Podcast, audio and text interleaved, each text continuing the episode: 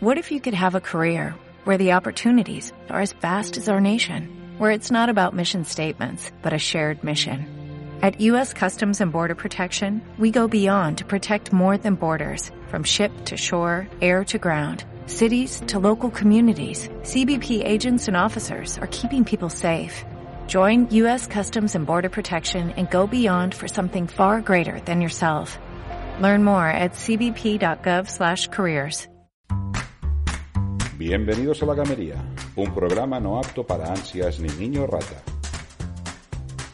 Calla y escucha.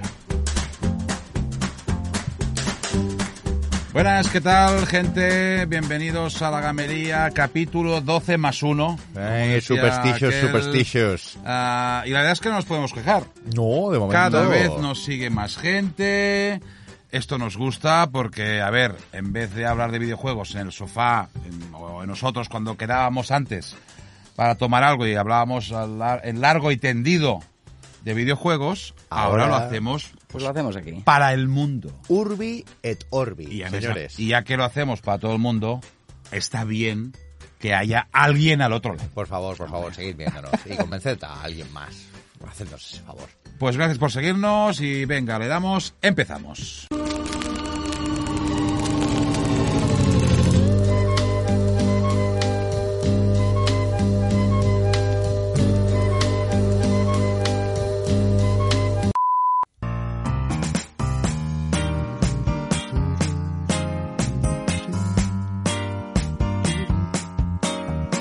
Bueno, ¿qué? ¿Con qué, con qué, qué nos traes tú hoy? Pau? pues ¿Qué mire, yo la verdad es que empiezo hoy con un jueguecico a Valhalla Hills. Valhalla Hills, no, las sé si se pronuncia Valhalla. así, pero Valhalla. Se escribe Valhalla con H interjalada. Y entonces, pues es un juego de 2015 de Fnatic Software de Alemania, a una gente que no conozco, no tengo el gusto, pero he mirado y hacen cosas bastante interesantes. Y es un juego para PS4, Linux, Windows y Mac. Y a ver, es un juego de construcción. Mm, Vaya, qué sorpresa. Sí, pero más un es más que un city builder, es un village builder. Village Builder. No Village sé si Builder. existe. ¿Y cuál sería esa diferencia? Hombre, de ciudad a pueblo. Asentamiento. Ah, bueno, village vale. en el sentido más de. ¿Cómo De se espacio llamaría? más pequeño. Como un campamento, ¿no? Un camp. No, Village, bueno, Village sería poblado. Pobladi- poblado Pobladico, pequeño, no muy grande. Al no final, entre grande. City y Village es una cuestión de tamaño. Vale, pues esto es un juego que recuerda un poco a Settlers, incluso a Black and White. ¿eh? Oh, Ah, pero no eres Dios. En este Ah, caso no eres Dios. Y mal. bueno, la historia cuenta que ah, Odín, Odín, el rey de los dioses de la, el, el padre de todos. el de la mitología nórdica. nórdica, pues tiene un hijo. Y el hijo... Thor. No, no, Thor no. Se No llama Thor. Leco.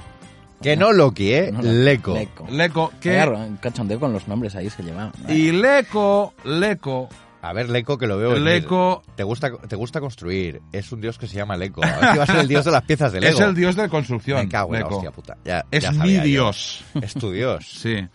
Pues bueno, y entonces Leco mm, se ve que no está a la altura de las expectativas de su padre. Ay, que claro, es que Odín es Qué complejo. rey de dioses. Es que es Olin, ¿sabes? No, Odín, Olin. No, ya, ya, no lo tonta. repitas. Total, que se porta mal, no está a la altura y le echa conjuntamente con otros secuaces vikingos amigos de Leco de, de Valhalla.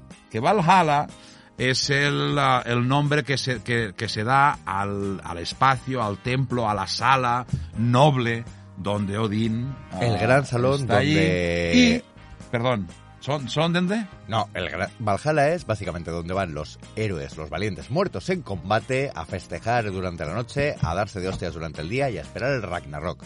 Que es una cosa muy jodida, que básicamente un lobo se come el sol y a partir de ahí todo es un follón del copón. Vale, pues exactamente, como esto apuntas, pues en esa sala quieren ir todos los que mueran. Este grupo, junto con Leco, se les prohíbe ir a esa sala cuando mueran. Por loser, loser vikingo. Porque ha hecho trave- travesuras. Travesura. ha sido un Total, el juego que es, el juego que- es, este grupo de desterrados, ¿no? De expulsados, pretende volver a Valhalla.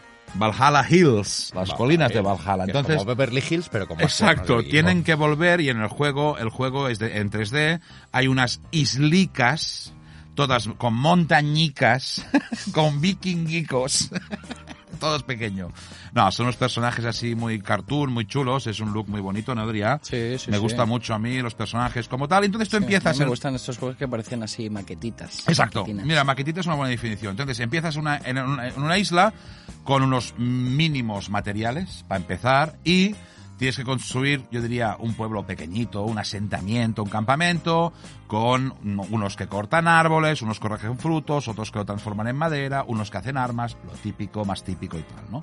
Está muy bien la gestión de los personajes, porque tú creas una, un aserradero, y le pones, pues necesita dos personas para trabajar allí, ¿no? Y los pones y si no tienen materiales, están así como en la puerta esperando que les pase. ¿Qué van a hacer? ¿Qué van a hacer? Y ¿Cortar entonces- el aire? Pa- para aumentar mayor productividad. Exacto, Hombre, ¿no? Y joder. cada edificio, o sea, no tienen iniciativa, hacen lo que les dices. Entonces, cada edificio tiene un área de influencia. Es decir, si no pones, que también es muy típico esto, ¿eh? si no pones la- al- para cortar árboles cerca de árboles, mm, asunto. No va a funcionar. Y está muy bien porque visualmente en la isla, que tú vas moviendo la cámara hacia donde quieras, tú y tal, se ves muy cerca, ¿eh? Los personajes muy cerca, no, no es de lejos, ves dos bichos muy grandes. Ah, se van formando unos caminos, unos caminos automáticos de tránsito que ellos utilizan para ir de una de su tienda donde duermen al aserradero o a la herrería o lo que sea, ¿no? La verdad es que, mm, bueno, es así, no es muy complicado. Sí que tienes que crearte un mini ejército o equipar a tus vikingos porque tienes ataques puntuales de unos guardianes que están arriba de toda la colina en el portal hacia Valhalla. No es el primero, tienes que subir varios, ¿no? Pero cada nivel tiene un objetivo. Y ahí no cruzas, sino vas bien armado, con un buen ejército, no ejércitos rollo Warhammer, ¿no? Que hablábamos, o sea, una cosa muy simple. Más en plan de película de, de medieval de, de, Antena 3, ¿no? De esta que son cinco tipos a caballo y es un ejército. 10, 15 máximo. No, no es un mega ejército, pero entonces estos y sus secuaces te van atacando puntualmente a tu aldea y te joden bastante. Entonces, bueno, el objetivo es crear un mínimo, pero no hay murallas, es muy, es, es muy simple, ¿eh? Muy bonito y muy, simple. Entonces, ah, bueno, la verdad es que hay hasta 35 edificios diferentes para construir, construcciones pequeñas, formato muy pequeñito, de dos, tres personas, no hay grandes palacios, nada, es muy, es muy, muy simple, muy bonito el cambio de la noche al día, de cómo se mueven los personajes, las animaciones que ellos tienen. La verdad es que es bastante plácido de jugar, no es complicado, ¿eh? Valhalla Hills. Y entonces, pues bueno, mm, para pasar el ratico, tampoco no esperéis un mega juegazo, pero a mí me gustó cuando jugué. Chulo, chulo. Mm. ¿No hay ninguna duda? Mm, No, en absoluto. No, probadlo, la verdad es que el juego... Le echaremos un vistazo, algo relajante me vendría bien. Bien, ah, ¿quién toca ahora? Pues yo mismo, porque hablábamos de que algo relajante me vendría bien y yo, como siempre, suelo traer, ya sabéis, juegos, juegos coloridos, Sí. relajados y sin sufrimiento, pues siguiendo esa tónica, os traigo para comentar a Plague Tale Innocence. Déjame hacer un inciso. Haz, haz inciso. Esto Incide. viene, esto viene, hace unas semanas, un seguidor nuestro en YouTube nos comentó, oye, ah, estoy jugando este juego, no sé qué, tal, tal, y le dijimos, nos lo miraremos. Porque si nos mola y tal, entonces en medio dije, yo, yo, yo, Yo yo, mismo, yo tal, que mismo, este que juego esto va por tal". mi rollo. Y pues bueno, eh, os hacemos caso. Hoy os contamos cositas que nos pedís. También si nos pedís otros juegos, lo vamos a intentar. Tenemos tiempo limitado. ¿Vale? Si nos mandáis el juego y una A consola para jugarlo, también mejor. Inocencia, un cuento de la plaga. Ambientado en la Guerra de los Cien Años, en Francia, es una historia que nos mezcla la, alquimia, la Inquisición, la peste y el que seguramente es el elemento principal de la historia. Las putas ratas. Ratas. Ratas que lo devoran todo, ratas que son una fuerza de naturaleza, ratas Mm. que se llevan por delante todo lo que pillen.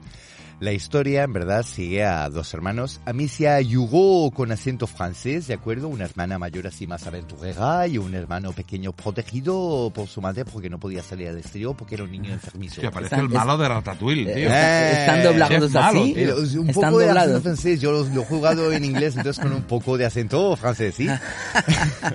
¿Puedes hacer acento francés en inglés? Uh, I could try to do an uh, French Oh, oh. accent while I speak in English, but it's not so easy, you understand? Hola. Merci. Oye, oye. Eh, gracias, gracias, merci. no, no, aquí te hacemos, Yo de no- hacemos de todo. Yo no parle pas français, excusez-moi, je suis comme ça. Dicho lo dicho, volviendo a lo mismo. Entonces, al final es una historia en el que, mm, no demasiados spoilers, pero como siempre las familias de esta gente no empiezan bien los videojuegos y a partir de ahí nos vamos. El juego es una mezcla muy interesante de sigilo con también juego cooperativo. Juego cooperativo como hemos podido ver en, en, escenas de Uncharted o de Last of Us. Claro, podría ser lo peor de ambos mundos, porque podría ser un juego que fuese una misión de escolta en modo sigilo con Instadet. No es el caso. Tú controlas en general a Micia y Hugo puede eh, arrastrarse por pequeñas aberturas para abrir puertas, etcétera. Pero la cuestión es que la mecánica es lo bastante ágil para que nunca sea un problema. Es decir, nunca te van a matar porque Hugo no te haya seguido, etcétera, porque lo llevas por la mano, se puede poner nervioso si lo dejas solo, pero en, en mi gameplay al menos no me, ha, no me ha dado problemas en el sentido. La protagonista principal es Amicia, que, que cuenta sobre todo como única Amicia. herramienta- Amicia, Amicia, que cuenta básicamente como única herramienta ofensiva una onda, como la de David y Goliat, Ujú. con la que puedes No una moto. No, una onda, mota hondo en la. Francia de los 100 años, mal. Perdona, has empezado con las ratas, o sea, y la- las ratas, ah, wait, sí, sí. wait, wait, lo que Ah, decía. ah, no, Eh, ah, no, ahora ah, vamos, ah, ahora vamos. Eh, toda la historia de una... Pero perdona, las ratas tienen que...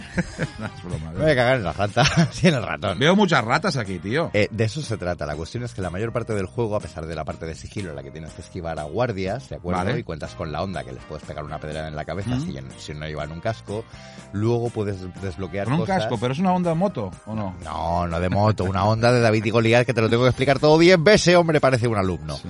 A lo que voy. La cuestión Alumno es malo. que... No, Pesado. alumno, alumno excelente, siempre. De gran persona y mejor No, que parezco futuro. un alumno pesado, digo. Eres un alumno pesado, pero es otra historia. Venga. Al final, toda la historia es que mientras te persigue la Inquisición, Sí. todo está relacionado también con una gran enfermedad, una especie de peste, de plaga, y con la aparición de las ratas. Las ratas, la cuestión es que muchas veces casi podrían ser lava, podrían ser eh, llamas, pero no, son ratas, que si las pisas, te comen. Y sobre todo la dinámica de los puzzles entra en el juego de la luz y la oscuridad. Mientras que tú vas de sigilo para evitar a los humanos, tienes que taparte con matorrales o mantenerte en las sombras para que no te vean. Cuando entran en juego las ratas, la luz es tu, es tu aliada porque es la única que puede mantener alejadas a las ratas. Y es cuando empieces a interactuar con farolas, antorchas, la propia onda para hacer caer cadáveres, para guiar, apartar y mover las ratas hacia donde te, te convenza. Y muchas veces esa manera es, por ejemplo, si un guardia está llevando una linterna, le pegas una pedrada a la linterna, la linterna se apaga y las ratas se comen al amigo guardia. Al O sea, principio las puedes usar como... las usas como arma, como herramienta, y la cuestión es que al principio y durante casi todo el juego, eh, el personaje principal exp- expresa desazón y remordimientos por utilizar estas ratas, por la crueldad, por la muerte. Pero al jugador lo que le da es un- unas ganas enormes de probar todo el tipo de perrería que puedes hacer con las ratas. Madre es mía. muy divertido. Es un juego con unos gráficos muy cuidados. El Sí. movimiento seguramente podría ser un poquito más fluido, un poquito con un poquito más de peso, de sustancia, pero de unos gráficos muy bonitos, tanto en ambientes de naturaleza como ciudades, como pillas, pero con todo este componente más macabro, más de degeneración, de muerte, destrucción, horror, pobreza y miseria.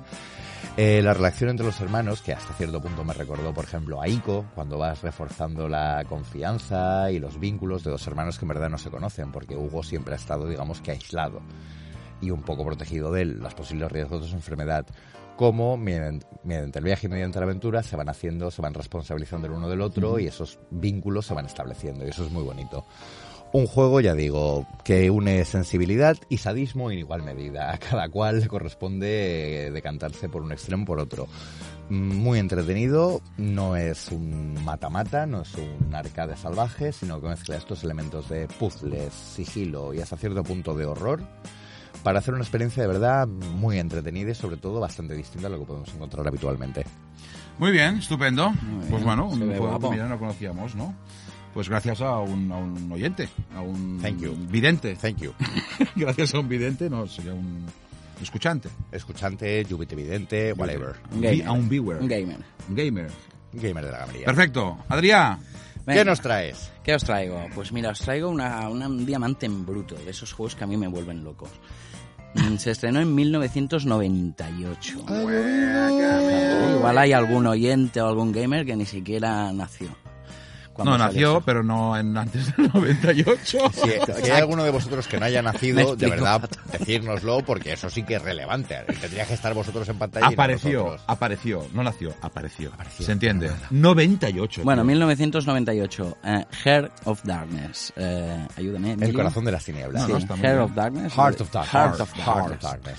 Harl, El corazón de las tinieblas. Chiquito de las tinieblas, eso sí que no. Chiquito de las tinieblas. Bueno, era un juegazo Sí. eh, hecho por Amazing Studio, lo publicó Infogames. También vaya nombre de estudio, ¿eh? Amazing ¿Qué nombre nos ponemos? Amazing. Amazing. Oye, tienen la moral bien subida y por lo que dice Adrián merece la pena y se lo han ganado. Vale. Eh, publicado por Infogames, que luego se convertirían en Atari. Ah. Eh, estos, mm, eh, si recapitulamos, fueron un poco, venían los que hicieron el flashback. El ¡Ostras!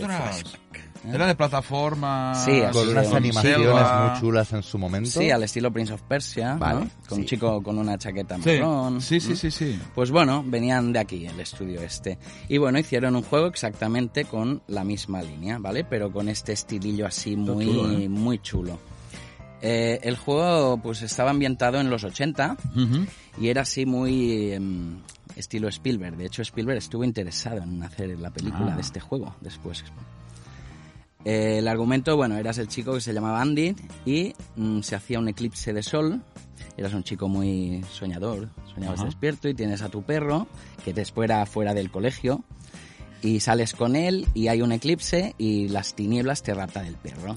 Lo peor que se Lo puede hacer a de un alguien. jueves por la vamos. tarde. Sí, Oye, hace, unos- hace unas semanas que te roban, eh, pues fue, que te roban a la chica en Grappa y de Gullis, ahora Sí. que te roban a tu perro, que Ah, te quitan bueno. en la próxima, que te, la dignidad, Tú la vas honra. perdiendo cosas por la vida. ya. El Virgo, Bueno, el Virgo, o sea, Adrián. Me quitan algo, pues yo voy a, a buscarlo. A buscarlo. ¿no? Venga. Bueno, y te, te quitan el perro y el chico pues eh, se va a casa, se sube a su cabañita del árbol, se, se sube a, la, a su cabaña del árbol y Ajá. ahí activa su nave, coge su rayo. En, en su cabañita del árbol tiene una, Una nave, y un arma de rayos. Sí, Joder, sí, con sí. Andy.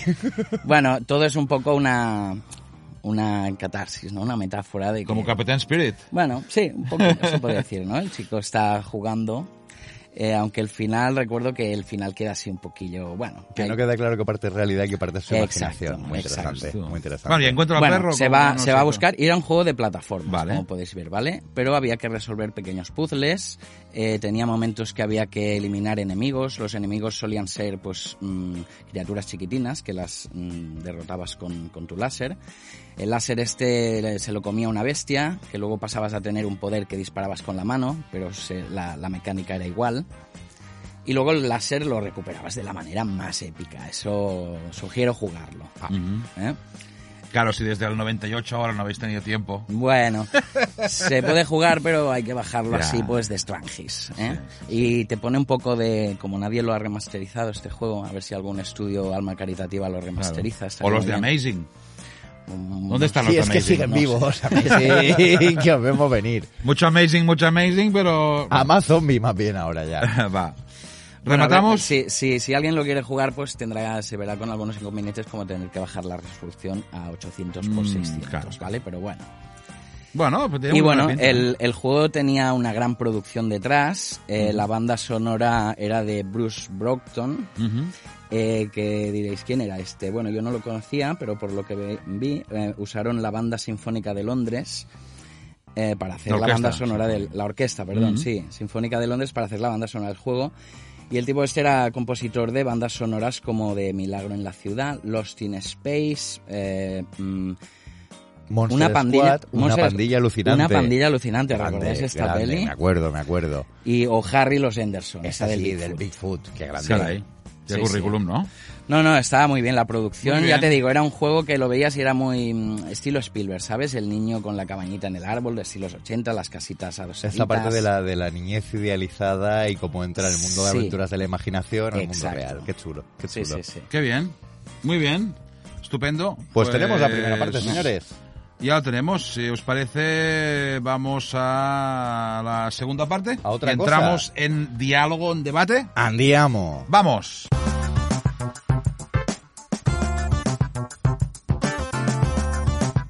Bueno, seguimos aquí en la gamería. Vamos a este segundo apartado que hablamos de lo que nos da la gana, como en la primera parte y en la tercera, pero... Pero Don- este es más freeform. Este es, Donos- este es el parkour verbal de la gamería. Parkour verbal, Aquí exacto. nos podemos ir por las ramas. Me has sacado la, más- la palabra de la boca, ¿no? Eh, mientras sea la palabra de la Parkour boca no otra verbal. cosa. Parkour Parkour verbal, verbal. señores. Otro concepto. Pues bueno, hablamos de un tema, nos centramos en un tema más profundamente, ¿eh? ¿O y no? hoy nos toca, Emilio. Bueno, precisamente, pues de algo de los conceptos que continuamente hablamos entre nosotros, que es el concepto de NPC Life. NPC Live. La Ah, vida de los personajes no jugables mm, que hemos subtitulado como protagonistas, secundarios y figurantes. Vale, nosotros creemos, eh, NPC ya lo has dicho, es non-playable character, es un el- lo- todos los personajes que son en un videojuego que no eres tú que lo llevas, todos los que están ahí puestos, parados o no parados, buenos, malos, todos, NPC. Ah, entonces, nosotros en conversaciones pretéritas que hemos tenido, hemos comentado a veces que ¿qué viven los NPC? ¿Qué Es hacen? muy jodido ser un NPC. ¿Qué hacen? ¿Qué hacen? ¿Qué sienten? ¿Cuáles son sus motivaciones, no? En esos mundos. Hay muchos tipos diferentes. Sí, sí. Vale. Entonces hoy- queríamos abrir este tema, a ver, a ver cómo lo, lo A ver cómo lo encuadramos y a ver qué, qué, qué- qué pensamientos os provoca también el concepto de NPC Live si habéis caído en las mismas chorradas y reflexiones al mismo tiempo profundas Sí. que hemos caído nosotros. A ver, más seriamente, por ejemplo, seguramente los NPCs han funcionado de dos maneras en general. Como, como mecánicas de los juegos, como podría ser, por ejemplo, en los juegos más, en juegos más antiguos, un vendedor que te, es el que te permite desbloquear pociones, por ejemplo, te da una serie de herramientas y que también te puede dar, digamos, que misiones secundarias, ¿de acuerdo? Los NPCs básicos podrían ser aquellos que te permiten hacer una misión, iniciar una misión, sobre todo en RPGs o en Open Worlders. Eh, están los NPCs que son protagonistas en el sentido de que son los villanos, los antagonistas, aquellos que se enfrentan al héroe, al protagonista de nuestra historia, encarnado por nosotros y que son los que nos dan, a la medida de nuestros enemigos, seremos considerados nuestros héroes. Y luego están también todos aquellos que simplemente han sido decorados, desde aquellas figuras estáticas de los juegos de deportes de... Pero en verdad eran cartonillas ahí.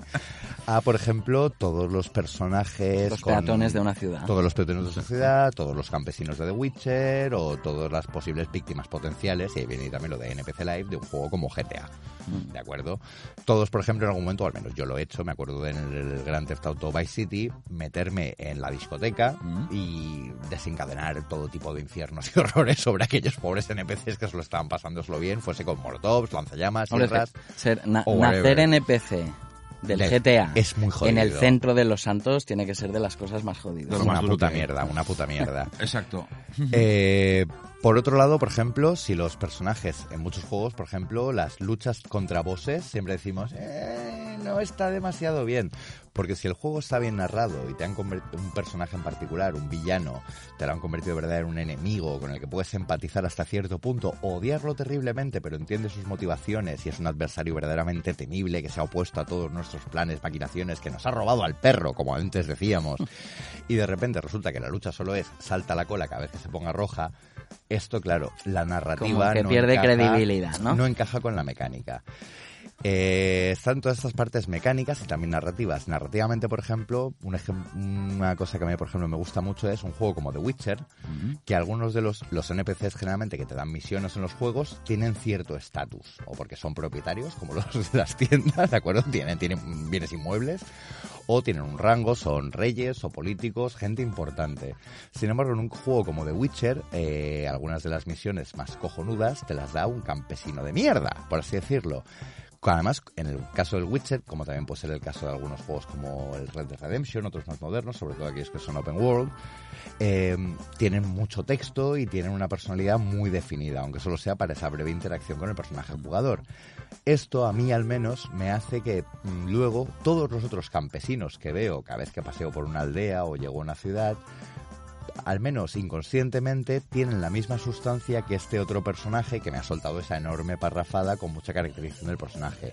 Cosa que, por ejemplo, en juegos que visualmente son muy espectaculares, como puede ser Assassin's Creed, el Odyssey, por ejemplo, ¿Mm? o el Origins, eh, volvemos a tener que sí algunos personajes poco importantes te dan misiones, pero no tienen tanta personalidad como algunos otros, con lo cual eso hace que los otros NPCs que yo veo por el mundo también al mismo tiempo denoten menos personalidad. Yo tengo claro que si quisieran hacer NPC, en lugar de querer nacer en, en el centro de los santos, preferirían hacer en, en estos juegos, mm, por ejemplo, RPGs, mangas, eh, tener, tener mi tiendecita, vender mis cuatro manzanitas y estar ahí con la musiquita en bucle, que bueno, Porque, pero porque, bueno, ¿qué es lo peor que le has hecho a un NPC? Matarlo. ¿Cómo? Uf, aquí ya ahora no tengo el tiempo para pensar y darte una respuesta. Eh, era en Fable cuando creíamos que íbamos a poder darle con el hacha a los niños del poblado y descubrimos que no. No, eso, eso los que se dieron cuenta fueron los testers de ese juego. Porque fueron Que- a darle hachazos a los niños. porque se podía entrar en esa ciudad y entraron con las armas y había una escuela y empezaron a matar los niños. Entonces el juego salió de que en esa en esa ciudad te requisaban las armas. No, no pudieron resolverlo de otra manera. Eh, Eh, los hablamos de, de Fable, que es Fable. Para la Fable, gente, Fable. digo, porque... A ver, los jugadores no somos gente violenta, excepto en los videojuegos, donde somos lo peor de A ver, un, un momento, un momento, recapitulemos, recapitulemos. Es decir, yo visualizo que los NPCs en realidad son como nosotros, que cada uno de nosotros nos ha tocado nacer y crecer y vivir en un sitio, con una familia, con un entorno social, cultural, bla, bla, bla, idioma, lo que sea, tal, ¿no? Y tienes lo que tienes, puedes mirar de evolucionar dentro de tal, o incluso cambiar de vida, o lo que sea, ¿no? Pero los NPCs no pueden hacer eso. No puedes ni cambiar de O sea, posición. Es decir, el NPC que ya... Una cosa es nacer en GTA o nacer en no sé qué. Pero imagínate nacer fantasma de Pac-Man. eso, eso es un sin vivir. Entonces, es decir, no escogen dónde nacen, ni en qué juego, ni qué rol tienen. Pero, un poco, y hablaremos ah, luego de Detroit Become Human, ah, tienen... creemos nosotros que tienen sentimientos. Tienen Es su decir, corazoncito los NPCs. y que hay todo un mundo, que no nos lo inventamos nosotros, ¿eh? que hemos fantaseado con ello, y creemos que hay un mundo detrás, fuera de escena, que cuando el jugador humano cierra partida, graba o sale, dejan, dicen, corten. Entonces, todos los NPCs van pues, para su casa, para su movida y tal, y ahí hay unos diálogos que nosotros imaginamos en nuestras cabezas, ¿no? Por ejemplo, eh, en GTA, que es un, porque lo conocéis mucho, pero en todos los juegos hay NPCs, o sea que no, pero en GTA, el que hace de, qué sé, que lleva periódicos, reparte periódicos, no sé, me invento, ¿no? Ese chico, que cada día lo matan, sin motivo, Que se ha levantado para hacer la ronda, porque no para es ganarse policía. la vida. Pero él, cuando empieza el día y entra el jugador, ya expresa, tíos, cada día tengo que estar yo en esta esquina, que es donde giran derrapando los niños rata para matar a no sé quién. Y está justo detrás del checkpoint, cabrones. Y visualizo que, exacto, y que los demás le dicen, no hombre, no, Joaquín, o como se llame. Hoy va a entrar el hermano mayor. Tranquilo, va a entrar el hermano mayor que tiene más cabeza, o el padre que juega, o los de la gamería que juegan Que en, lo en que gameplay. aparcan, hasta aparcan. Y, y no, no, tío, lo Y matan. Y, luego cuando acaba la jornada dice, lo veis, tío, es que yo ya no sé ni por qué, por qué salgo. Detrás del checkpoint no me pongáis. Cinco minutos estoy ahí y tal, ¿no? Entonces ahí yo creo que hay rivalidades, hay envidias entre personajes que tienen diálogo y los que no. O sea, hay personajes, NPCs, que están dentro de una tienda, de un centro comercial, detrás de un mostrador y no tienen diálogo. Y en cambio, delante hay uno que forma parte de la trama del juego que siempre tiene unas frases. Oye, ¿a ti- ¿y tú por qué tienes frases y yo no? Si yo tengo una... O sea, ahí hay un mundo que todos imaginamos que esto sería una miniserie. Sí, bueno, hay una pelilla un poquillo de esto, la de Romperral. Romper Ralph, la Sí. otra parte, pero son precisamente eso, pero ahí eran sobre todo villanos, ¿no? Y cómo se veían fuera de la historia. Pero, por ejemplo, estos son gente con entidad. Pero puede ser el que ven, ven a la noche y hablaremos para darte otra misión. Y tú, mientras tanto, te vas y estás dos semanas o tres dando vueltas por el puto mundo porque no tienes prisa ninguna, a pesar de que hay una misión terriblemente acuciante y este personaje está ahí en medio del páramo con su, mm, con su signo de interrogación, el triángulo para talk to me, y tú pasas que te cagas. Incluso, diciendo, "¿Qué perdonad, ¿eh? puta?". Perdonad, imaginad, no sé, ahora no sé qué juego, imaginad un personaje que está encima de una torre, un mago, ¿no? Como Merlino así, que, es- que está arriba de una torre y sabe que hasta que pasen 40 horas de juego, No nadie a va a ir allí. Porque es la misión final. Pero el tío está ahí puesto ya. Porque tiene que estarlo. Cuando cargas juego, él está, porque si un jugador, lo que fuera, avanza y va allí, tiene que estar. Pero él sabe que tiene horas y horas de espera hasta que tal. Incluso yo te diría, Además le vale haber ido al baño antes. exacto, Llevaron un iPad bajo el sombrero de mago. los, los personajes que aparecen en el, aparecen en el nivel 1, ah, tú juegas con ellos, depende del mundo que sea, ¿eh? pero si es un open world, están ahí. Y ya saben que ya no volverás allí.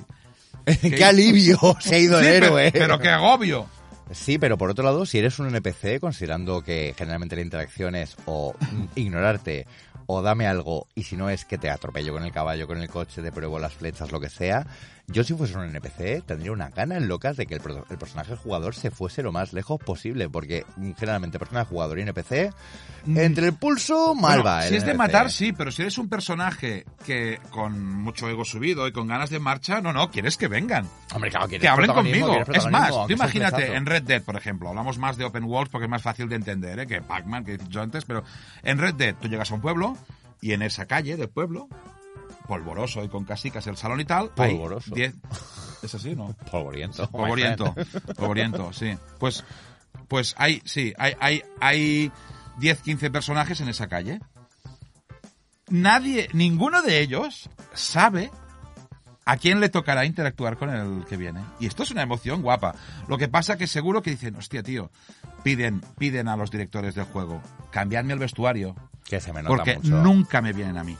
Claro. Siempre van a esa Que lleva la camisa hawaiana, claro. Entonces ahí hay como unas discusiones y tal, y bueno, en el casting, de, oye, ah, podemos cambiar la ropa porque o la posición. Yo siempre estoy limpiando cristales de espalda al NPC y nunca me presta atención. En cambio, el señor que está ahí sentado en la puerta buscando sombra, como decíamos hace semanas, pues siempre le preguntan. No, porque- porque Oh, está a mano. ¿no me podéis cambiar las frases? Porque siempre digo lo mismo, ¿sabes? O sea, hay un submundo Y qué tranquilos increíble. están esos NPCs que están perdidos en algún rinconcillo del mapa que es muy difícil de encontrar. Y bueno, están ahí O todos. aburridos, es que depende de su Bueno, personalidad. depende de su rol. Que le Yo me imagino con un librico ahí echándole un vistazo. y, Hostia, que viene el jefe, que viene el prota. Y tiene un pinganillo, como en show de Truman, ¿no? Y le dicen, ah, oye, ah, está en tu zona. Píntate, Como los polis, ¿no? Está, está en tu zona. píntate. Ponte, viste, polígonos. vístete, vístete, porque a Ponte algo, ponte algo, que viene el héroe. puede ser que te coja, que te robe el caballo. O sea, hay muchas opciones. Mira, posibilidades que hay. Te va a robar el caballo, te va a matar, te va a pegar, te va a robar. te va- Hay unas opciones. O que hable contigo. Te va a ignorar. Pero claro, si hablas contigo y tú como NPC no tienes ni siquiera una sola frase, ni siquiera un buenos días, caballero, o algo así, Te va a matar. o te va a matar o va a decir una mierda de tío. Con lo cual, igualmente, sí, a mí ya me gustaría hablar contigo, pero es que no me han dado frase, entonces soy Incluso yo también. visualizo como un narrador interno de ellos que dice, se acerca el personaje tal a tu casa, ojo que va dando saltitos.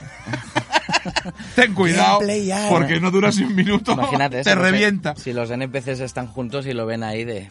"Buah, Ahí está. Ya viene, tío, ya ya está". Que viene, ya viene, Y va ya con la escopeta en la mano. ¿no? Hijo puta, hijo puta. Gameplay art, chaval, realismo, no lo llevarías en la mano a menos que Está. tengas malas No, es más, saben esos NPCs de esa zona que en la zona anterior se ha cargado, se ha cargado todo el mundo. Sí, sí. Es decir- No, no, es el hermano pequeño. Preparaos, preparad los ataúdes, que viene. El que personaje viene. jugador. En fin. Pues, eh, queridos, Es un comentando- mundo que nos, nos apasiona. Nos llama la atención mucho. Sí. Así que cualquier otro comentario, reflexión o ejemplo de NPC Live, bienvenidos será, queridos. Estupendo, pues lo dejamos aquí, vuestros comentarios. Ah, recordamos, por cierto, una vez más, y nos cansaremos de repetir lo que estamos en B1 Studio. El estudio de sonido de Barcelona, donde poder hacer todo tipo de proyectos.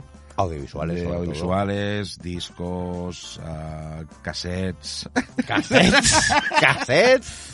Ah, de todo, MP3s, de todo, ¿no? música, MP3s, publicidad, de todos vuestros proyectos y también pues hacemos cosas como estas, ¿no? Bueno, hacen, yo no soy socio, ¿eh? o sea, No, hacen, no, dicho, hacen hacemos. o nos dejan hacer. Hacemos que porque nos es sentimos equipo. En, en realidad, nuestro NPC particular es Mark, nuestro técnico, El hombre de la pecera. el hombre PC que está asignado a tocar botoncicos y mm, no tiene más papel. Podemos, igual algún día, decir que es nuestro NPC. upgradearlo ¿sabes? Y darle alguna frase. Es que este NPC tiene más frases que nosotros, o sea... Tiene rollo, Mark, ¿eh? Tiene rollo, que- es un gamer del copón, es, lo que estilo- pasa... es más de The Witcher, es como todos los personajes de The Witcher en uno. O sea, Exacto, que sí, este sí, NPC sí. tiene mucha No, y además Mark, por la pinta que tiene, en Witcher colaría. O sea, Hombre, no. perfectamente. Un abrazo, Mark. Bueno, pues vamos a la tercera y última parte.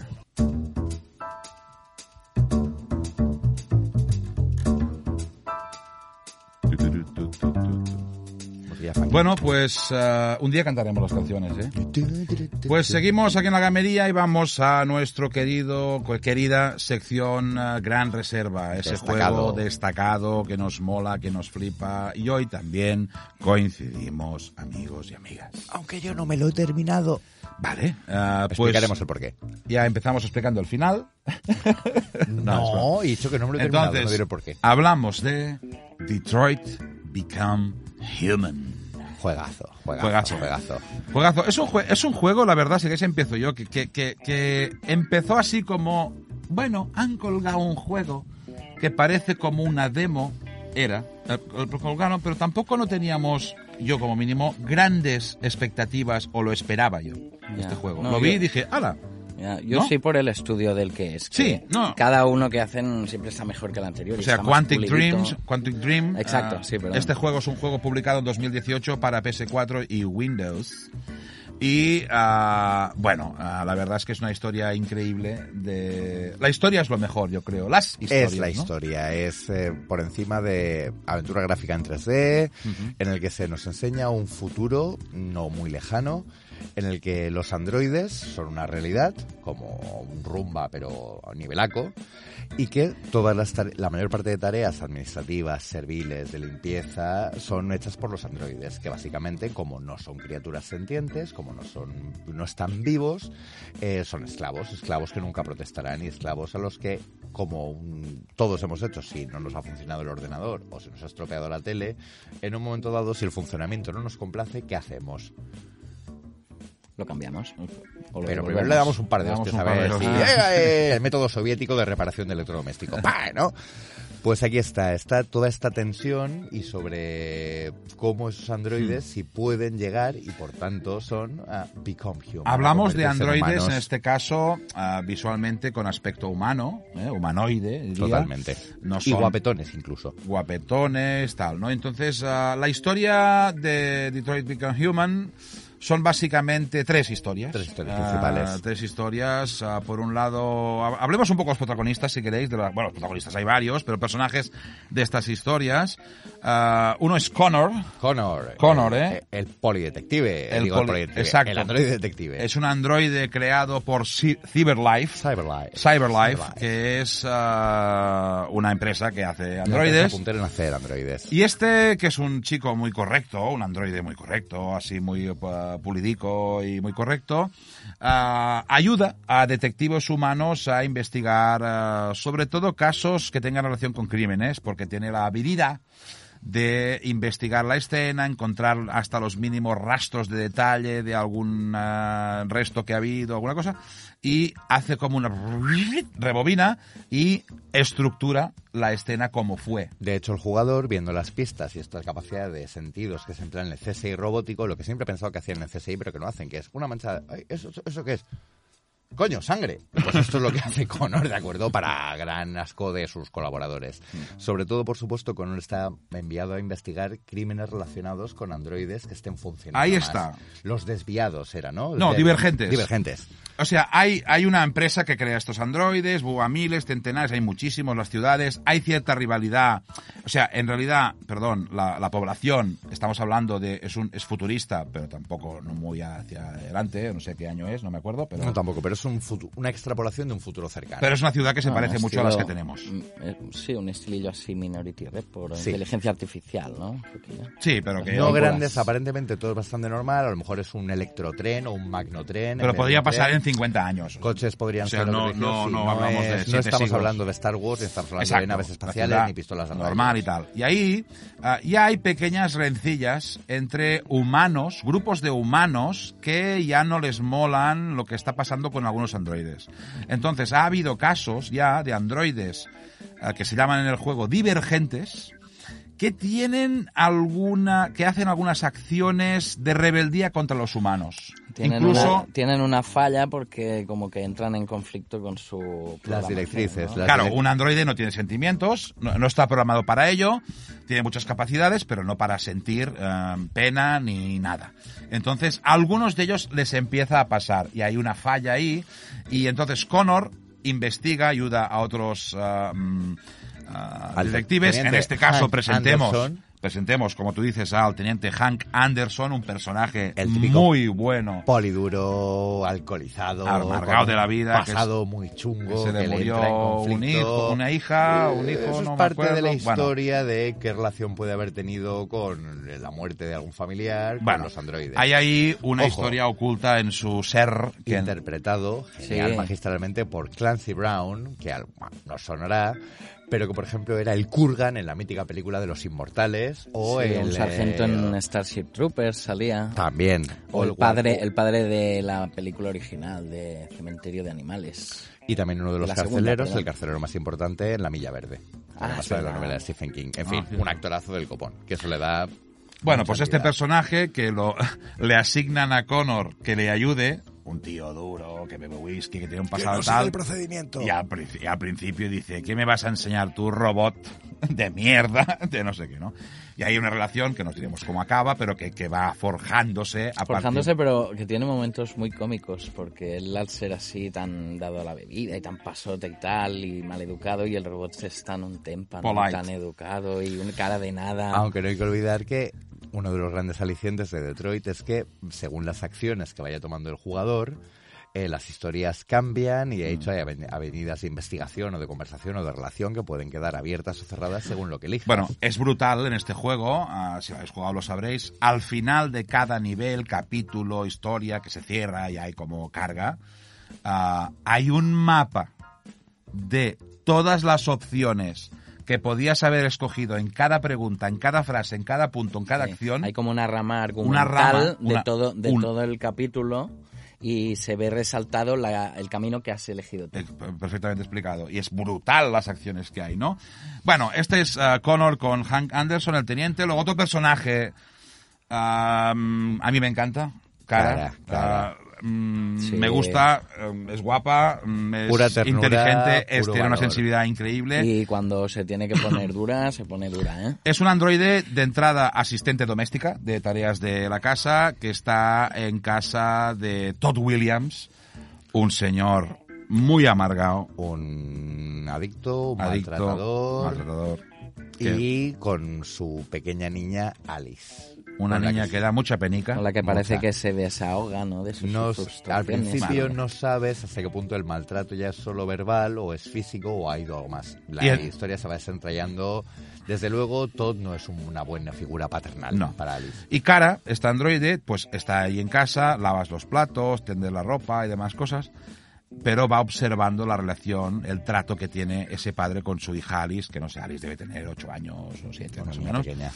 Y la niña está desesperada y tal. Y al final, bueno, al final, no al final no, porque es al principio, principio. no es ningún spoiler, Cara se revela. Precisamente Hay un tipo de rifirrafe, una lucha tal, tal, tal, y te escapas con la niña. para salvar a Alice, Para salvar a la tienes niña. que romper tu programación, que es lo que te hace convertirte en un divergente. Esa, esos trozos tienen unos momentos... Increíble. Y, inician un camino. Yo, para mí, no sé si la mejor escena, porque poner un ranking es absurdo, pero para mí, de los mejores momentos es cuando estás con la niña fuera de esa caja, que ya coges el autobús y te vas, y bajas, y estás en un cruce de calles ¿Qué hacemos?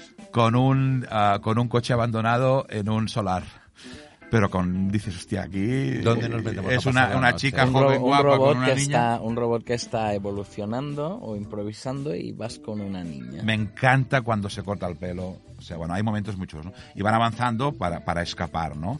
Total, ah, la verdad es que es otro personaje y... Y el tercero, y y el tercero, personaje principal. que sería, no sé si más o menos, pero estas, estas tres historias van saliendo en paralelo. Cada capítulo hay una historia, pum, pum, pum, pues avanzando en paralelo, ¿vale? Sí, de hecho, de hecho, Quantic Dream, si, si habéis jugado a Heavy Rain o otros títulos anteriores, ya es un poquito la tónica que van perfeccionando Una siempre. narrativa desde varios puntos Es de brutal. vista. Sí, con la excepción del Beyond, quizá el Beyond es el único que... Beyond Two Two Souls. Souls. Sí, ese es el único que se centra en la protagonista. Pero Pero, un día te- hace saltos temporales. Y personajes que se van encontrando de manera más o menos tangencial hasta llegar a, digamos, hacia el final, la conclusión Sí, de la historia. pero Perdona, cada He- juego Heavy que... Rain, apuntémoslo para otro día, ¿eh? Sí, estos, cada juego que hacen es mejor que el anterior, se van superando siempre. Y Marcus, que es el tercer personaje, así como principal, ¿vale? Es un androide que de entrada vive, ah, tiene un dueño, que es Carl eh, Manfred, que es un pintor rico, un señor mayor. Detalle interesante, Carl Manfred, igual que antes hablábamos del actor real que lo interpreta al teniente Anderson,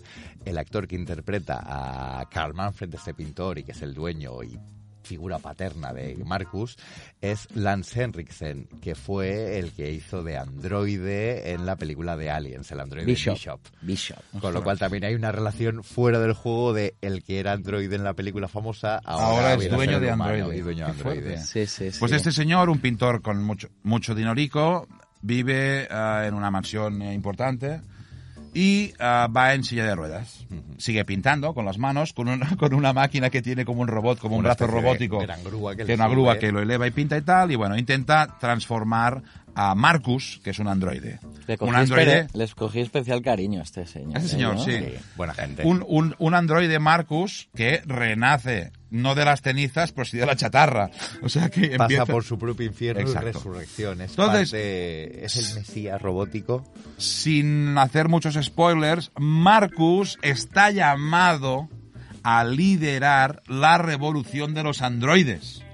Es decir, se dedica a ir recopilando, o re- perdón, eh, reclutando, reclutando androides por la calle, de todos sitios. Les toca, esto me flipa mucho, les toca, hace como un, le pasa como, como un poder mágico, te unes a nosotros y se une. Entonces va, va creando un ejército, ojo, importante en el juego. Puedes decidir en todo momento si eres violento o si vas por la vía pacífica. Y para mí fue un dilema acojonante. ¿Tomas mí- venganza o no? Para mí también fue un dilema esto.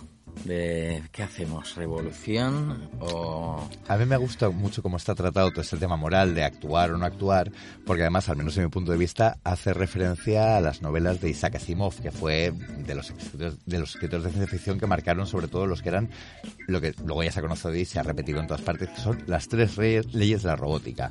Primera ley, un robot no puede dañar a un ser humano, ni por acción ni por inacción.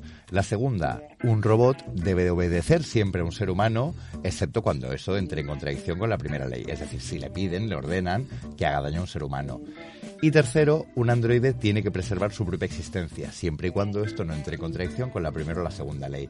Y todo esta, esta base de lo que sería la moralidad androide, muy básica, es precisamente lo que de- el jugador, con estos tres personajes fantásticos, tiene que romper. Tiene que decidir si vas a actuar y a- a- si merece la pena dañar o ser dañado. Como en la película Yo Robot. Sí, que está basado en eh, que está basado en las novelas Hacemos un repaso rápido un poquito a las mecánicas. Por ¿eh? favor. Eh, como en todos estos juegos, eh, hay escenas de acción que son claves para el guion y tal, y luego hay esas escenas que por lo menos a nosotros tantos nos gustan, que son esas Cotidianas. cotidianas, de momentos de espera, de bueno, tienen Cara que venir a llegando a la casa del padre maltratador y empezando a limpiar. Ah, sí, a ese momento Es un momento bien, mira, lo ponemos. ternísimo. Em, bueno, un control sencillo en el que vas y haces ciertas acciones, las puedes hacer en el orden que quieras, luego salen pequeños quick events también, ¿eh? Mm, como en todos estos juegos.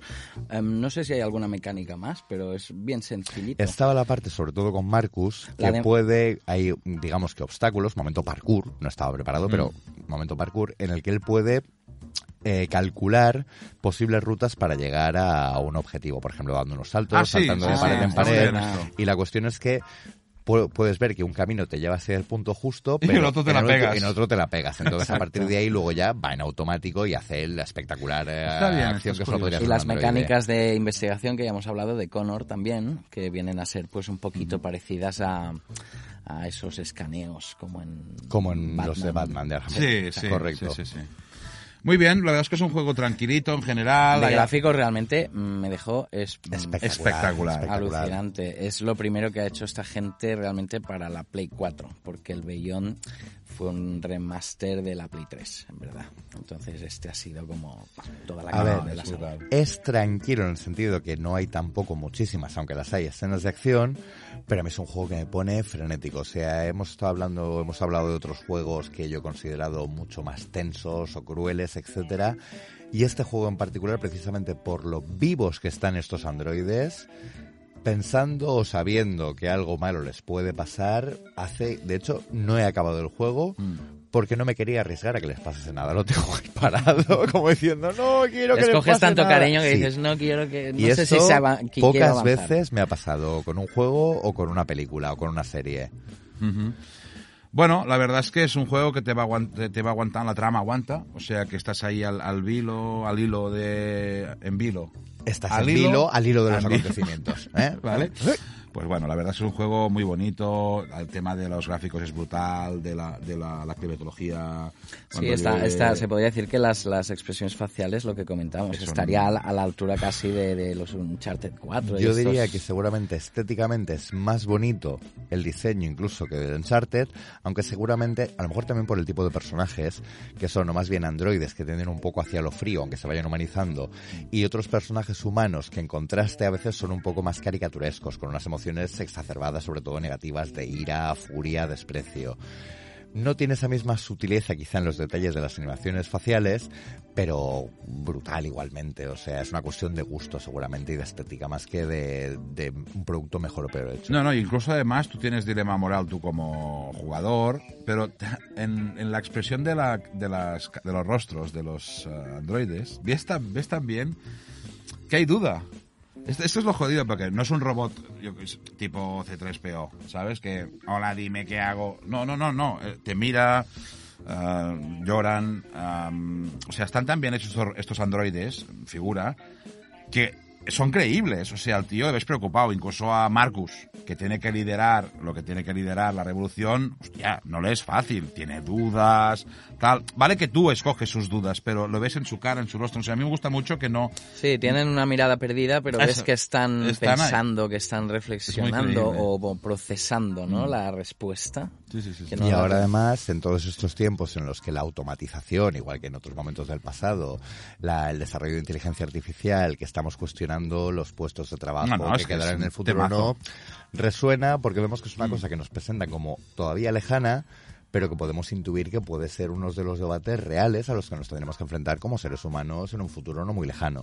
Y eso siempre hace, aunque sea luego un metáfora también del racismo, de la xenofobia, de, de, la- de los derechos de los colectivos.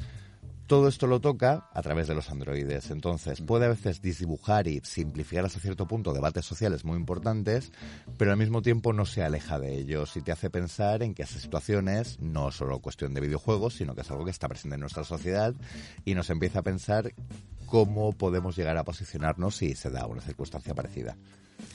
Y una última mención, ah, que hemos hablado mucho de los personajes, pero los decorados, tío, qué pasada, tío. Qué pasada, qué tamaños, qué nitidez, Qué detalles. qué detalle hasta donde te alcanza la vista. Una auténtica maravilla, tío. Un gran jue- Brutal. juego, Detroit Become uh, Human. Jugadlo. Ah, lo dejamos aquí. Reserva, recommended. Recommended, os recordamos una vez más que estamos por internet.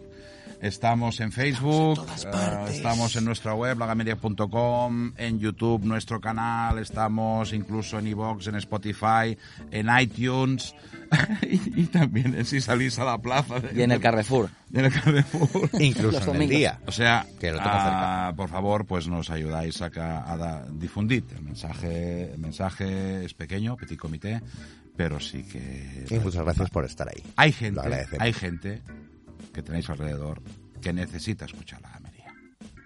Nosotros necesitábamos hacerlo, pero seguro que les va a gustar a vuestros allegados. Y oye, y que se apunten más chicas, más mujeres.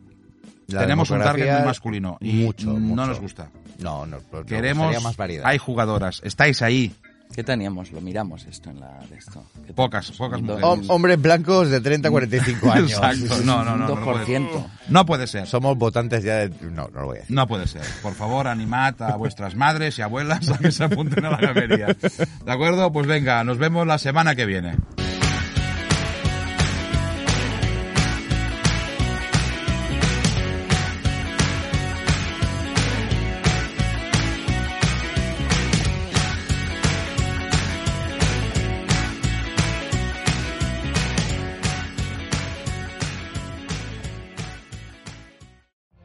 Every day, we rise, challenging ourselves to work for what we believe in. At U.S. Border Patrol, protecting our borders is more than a job, it's a calling. Agents answer the call, working together to keep our country and communities safe. If you're ready for a new mission, join U.S. Border Patrol and go beyond. Learn more at cbp.gov/careers.